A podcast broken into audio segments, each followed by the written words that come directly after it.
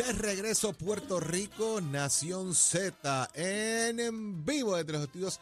Ismael Rivera comienza una nueva hora a través de la emisora nacional de la salsa en el 93.7 FM en San Juan, 93.3 FM en Ponce y el 97.5 FM en Mayagüez, la aplicación La Música y el Facebook de Nación Z, señores, que estamos listos para continuar el análisis las entrevistas y esto que a usted le gusta aquí en Sí, Nación Z como una de paz, ¿verdad? todos los días. Hay como una Es paz que hoy. se nota que hay Sí. paz y tranquilidad. eh, donde me dicen que hay problemas en España. Sí, aquello está. Allá hay problemas, sí. A esta hora en España hay problemas serios.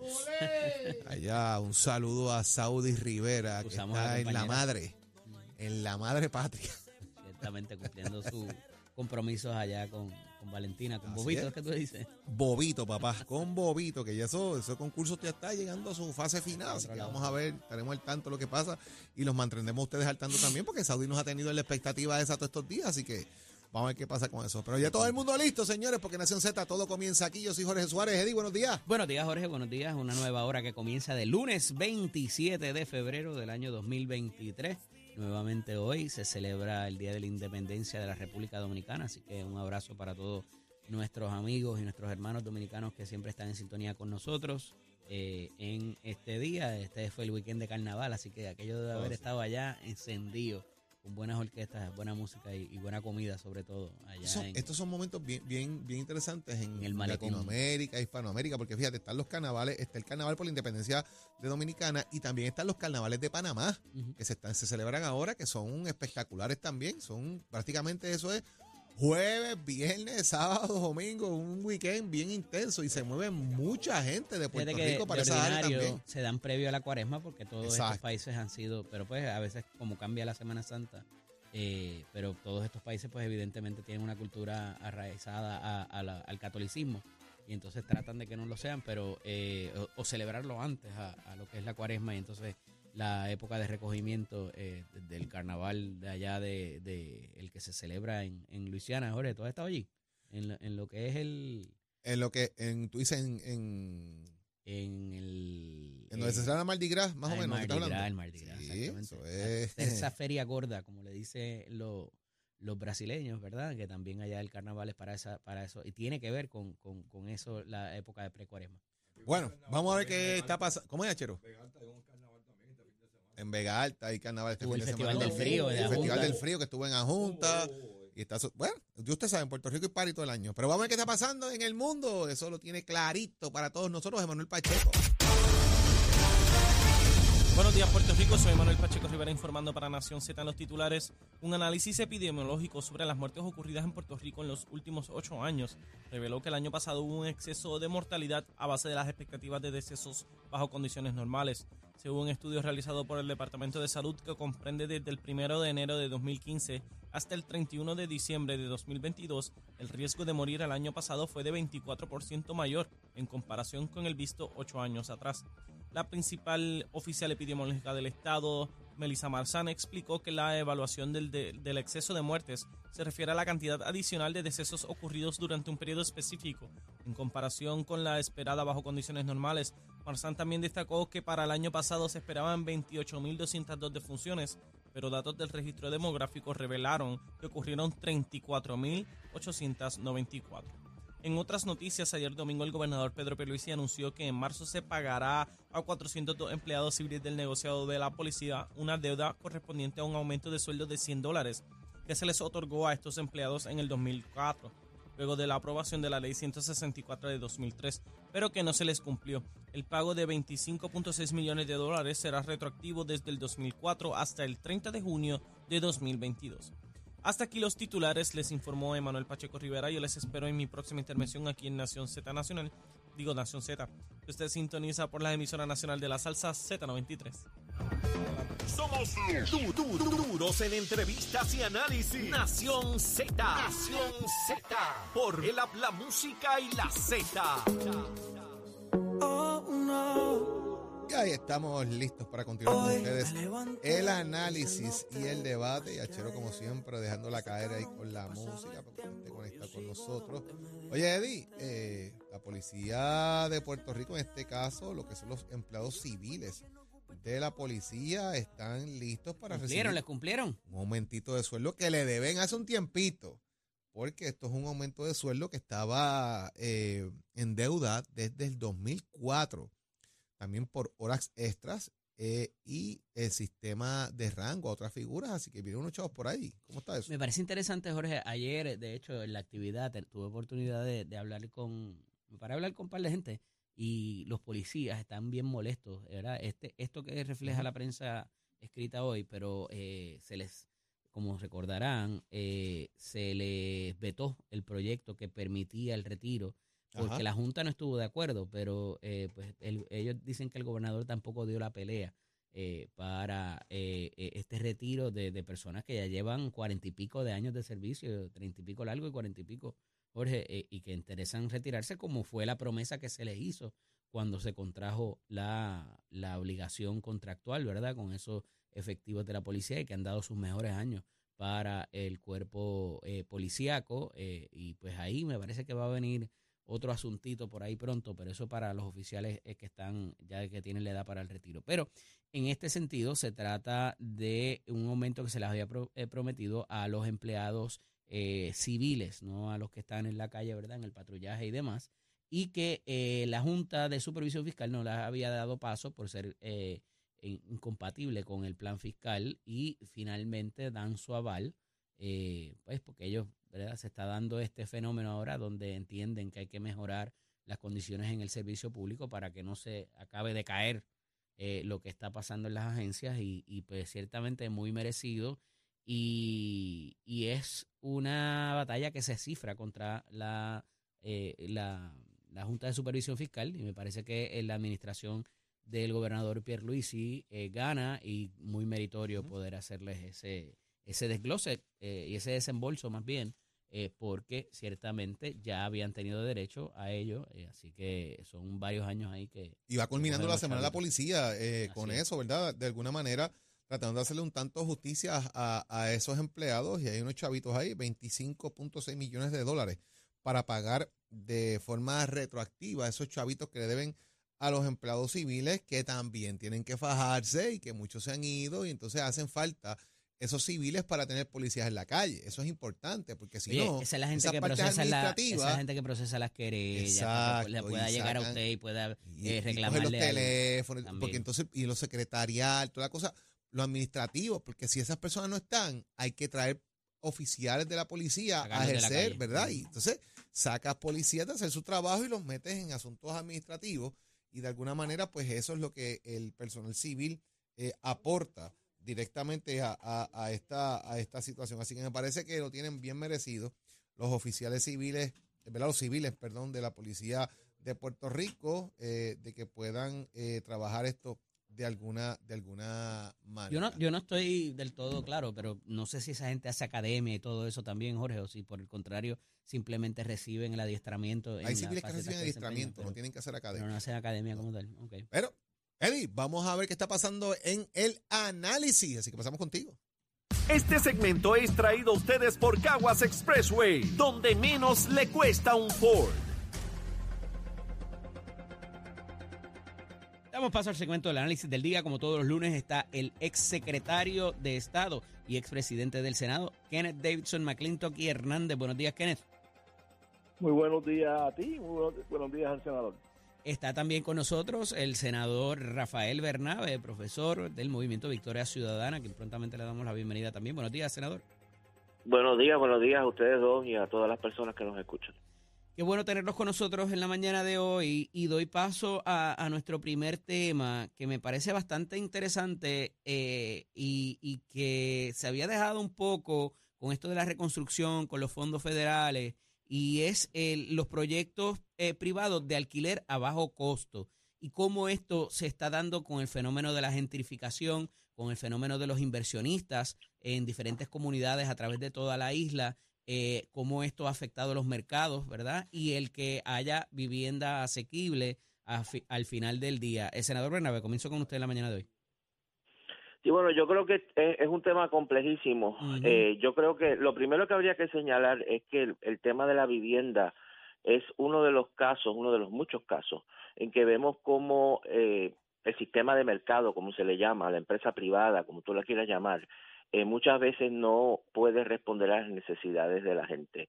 Eh, la gente necesita, la gran mayoría de la gente necesita vivienda asequible a un precio adecuado y el y la empresa privada no es capaz de proveerla, no es un buen negocio proveer vivienda adecuada para la mayoría de la población. Por eso es que ha sido necesario y seguirá siendo necesario que haya una gran inversión pública para asegurar que la gente tenga acceso a la vivienda. Lo que lo que se está discutiendo ahora, lo que se está implementando ahora es un programa que por lo que yo puedo ver, lo que he visto, lo que implica es que hay una gran inversión pública a, través de fondos federales para construir vivienda que sea de alquiler accesible a gente de bajos ingresos.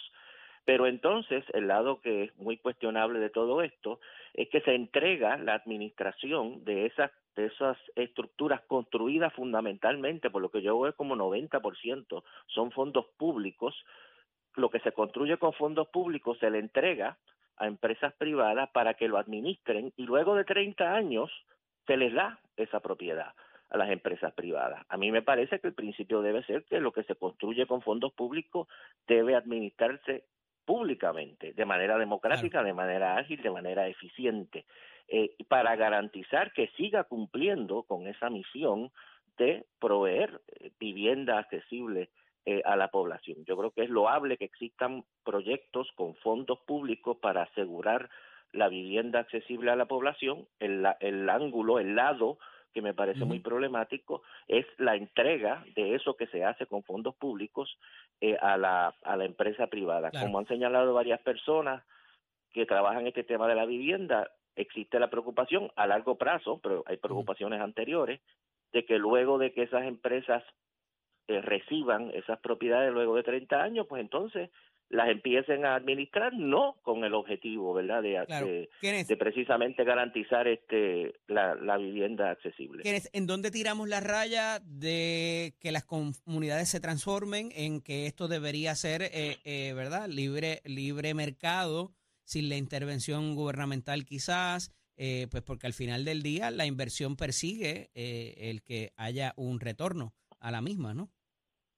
Bueno, eh, primero que nada tengo que felicitar al periódico El Vocero, que obviamente hizo una inversión eh, de recursos humanos para hacer un análisis bien profundo de este asunto que nadie consideraba una noticia y que realmente es una noticia que se ha ido desarrollando por las pasadas décadas y que es importante por las próximas décadas. Habiendo dicho eso, estoy de acuerdo con, con el senador eh, en el sentido de que eh, tiene que haber una inversión grande de fondos públicos para eh, construir vivienda asequible a familias más necesitadas. Discrepo de él en que necesariamente tiene que ser administrada públicamente lo que se construyó con fondos públicos. Yo creo que tenemos eh, 60 años por lo menos de experiencia de que el gobierno de Puerto Rico a través de la Puerto Rico Housing, a través de la Cruz, a través del Departamento de la Vivienda, a través de la AFB. No hemos sido este, efectivos. No han sido efectivos administrando vivienda que se construyó bien al principio. No le daban el mantenimiento, no mantenían esas viviendas modernas este, y, y no las administraban bien. Eh, así que tenemos que aprender de las experiencias del pasado y no tratar de imponer las políticas fallidas del pasado en el presente y en el futuro. Eh, creo que hay que seguir haciendo la inversión de fondos públicos. Eh, habría que discutir eh, si en el mecanismo de financiamiento debe incluir un balloon payment al final, que sería la entrega de esa vivienda después de 30 años al sector privado para que lo, lo administren como propiedad de ellos ya o si debe mejor eh, eh, financiarse, debe eh, darse el dinero durante esos 30 años para que ellos recobren la inversión que están haciendo al administrar esas viviendas. y creo que en aras de ahorrarse dinero por 30 años es que están entregando entonces las propiedades al final y eso ese es el balance que hay que que hay que debatir. Eh, por otra parte, el presidente Biden eh, recibe una ofensiva bastante fuerte porque ha presentado ayuda a, Ucrania eh, tras la invasión de Rusia, pero ahora el Partido Republicano dice, pero es que había que enviarle los aviones también, no solamente los 500 millones de pesos. ¿Dónde quedamos con esto, senador? Bueno, yo creo que la posición de los republicanos es, primero es oportunista, ¿verdad? Porque siempre van a estar criticando al, al, incumbente demócrata. Quizá ellos harían exactamente lo mismo si estuvieran en Casa Blanca, pero se aprovechan del, del hecho de que no están allí.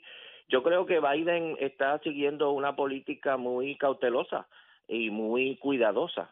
Eh, yo creo que él está eh, enviando armas a Ucrania, evidentemente, de manera masiva, pero a la misma vez no quiere proveer armas al gobierno de Ucrania que puedan provocar un una escalamiento, eh, ¿verdad? Una, una escalada, creo que es la palabra correcta, de este conflicto que va a implicar a, los a, a, los Estados Unidos. Es decir, yo creo que Biden y Casablanca quieren mantener cierto control sobre lo que está haciendo. En la medida que tú le das al gobierno de Ucrania esos aviones, eh, el gobierno de Ucrania hace lo que quiera con esos aviones y puede que hagan algo que el gobierno de Estados Unidos no considere apropiado hacer en este momento porque implica una escalada del conflicto con Rusia.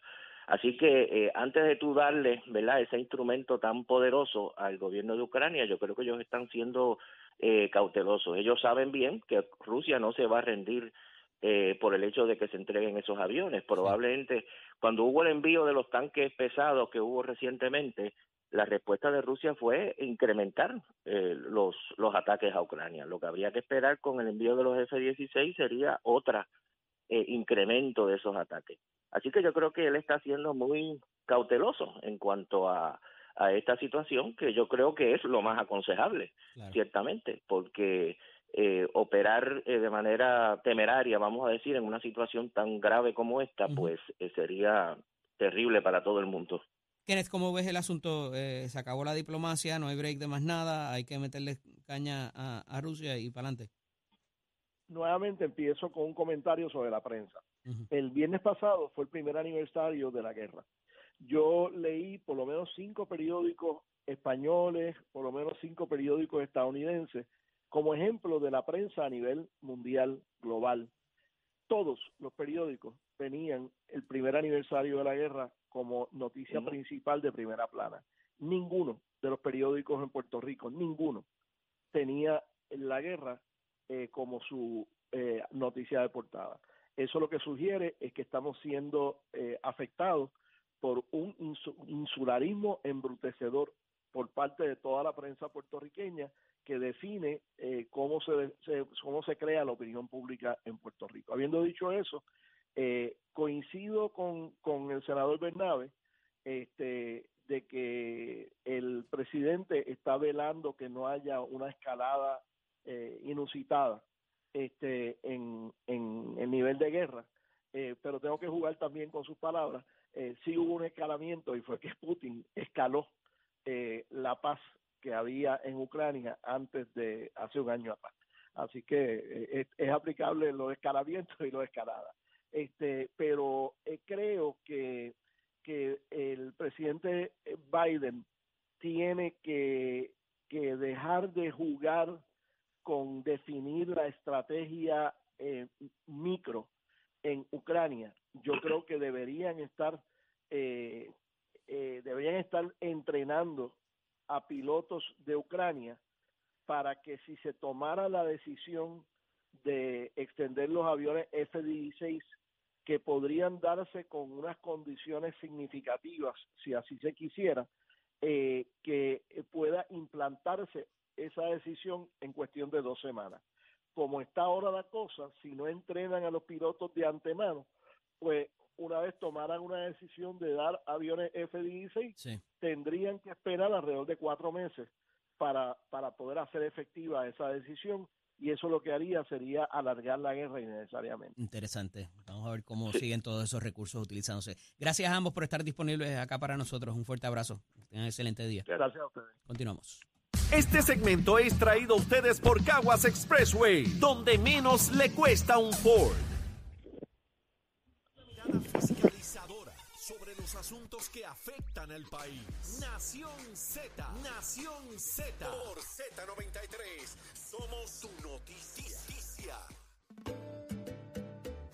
Y ya está listo con nosotros Tato Hernández, el peso pesado del deporte en Puerto Rico. Buenos días, Tato. Arriba, vamos arriba, vamos arriba, señoras y señores. Vamos rápidamente a dar unos toquecitos del béisbol porque ya usted sabe que desde este pasado jueves en los Estados Unidos se gritó Playboy a nivel de los equipos que están trabajando para la nueva temporada en las grandes ligas, los juegos de exhibición, pero para que ustedes tengan una idea, tengo aquí las cinco nóminas más altas para este 2023. Escúchate esto, los Mets de Nueva York 336 millones, los Yankees 267, San Diego 251, Filadelfia 231 y Los Ángeles Dodgers 217. Estamos hablando de millones. Así que esos cinco equipos no quiere decir exactamente que porque tengan esa nómina van a ser los campeones. Usted sabe que aquí hay que trabajar porque aquí cualquier guerrilla, ya usted sabe Bueno, cómo es aquí hay equipos que siempre están entre los primeros cinco en nómina y llevan 15 años sin ver una serie mundial, así que De- no, no, no diga así, que me lo hiere, entonces vamos a empezar otra vez, cójamelo con Un dato estadístico solamente. No, acuérdese que tiene lente, no me lo golpee muy rápido. Está bien. Oye, y hablando de béisbol, pues entonces vamos a hablar un par de cositas del clásico que ya está pronto por comenzar para marzo 8. Hay unas cuantas sedes de los equipos donde se van a estar jugando. Esto va a estar empezando en el estadio de Taiwán. Ahí va a estar China, Taipei, Países Bajos, Cuba, Italia y Panamá. En el Tokyo Dome, Japón, Corea, China, Australia, República Checa. En el Chase Field de Arizona, Estados Unidos, Canadá, México, Colombia y Gran Bretaña.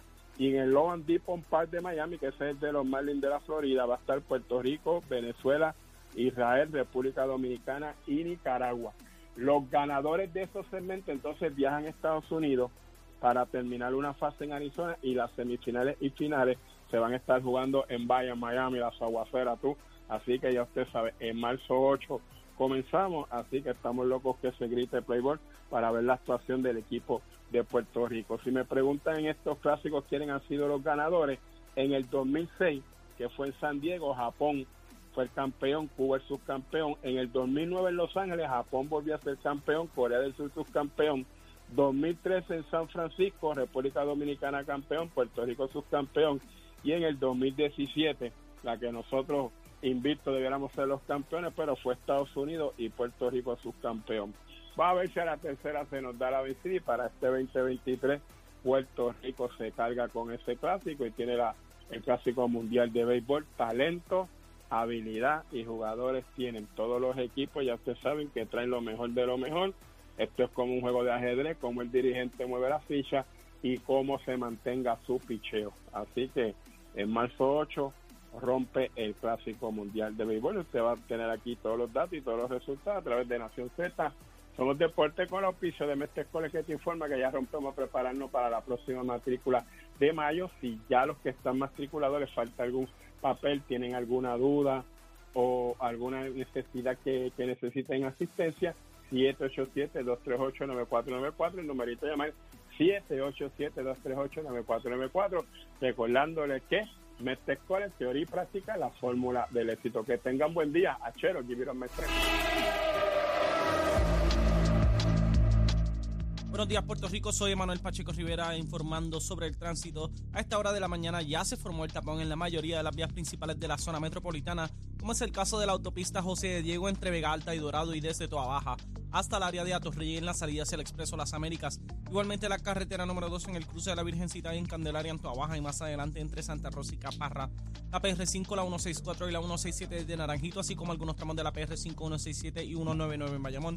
Además, la avenida Lomas Verdes entre la American Military Academy, la avenida Ramírez de Arellano, la 165 entre Cataño y Guaynabo, en la intersección con la PR22, así como el expreso Valdeorioto y de Castro, desde la confluencia con la ruta 66 hasta el área del aeropuerto y más adelante, cerca de la entrada al túnel Minillas en Santurce, el ramal 8 y la avenida 65 de Infantería en Carolina, el expreso de Trujillo en dirección a Río Piedras, la 176, 177 y la 199 en Cupey, así como la autopista Luisa Ferré entre Montelledre y la zona del Centro Médico en Río Piedras y más al sur en Caguas, y la 30 desde la colindancia desde Juncos y Gurabo hasta la intersección con la 52 y la número 1.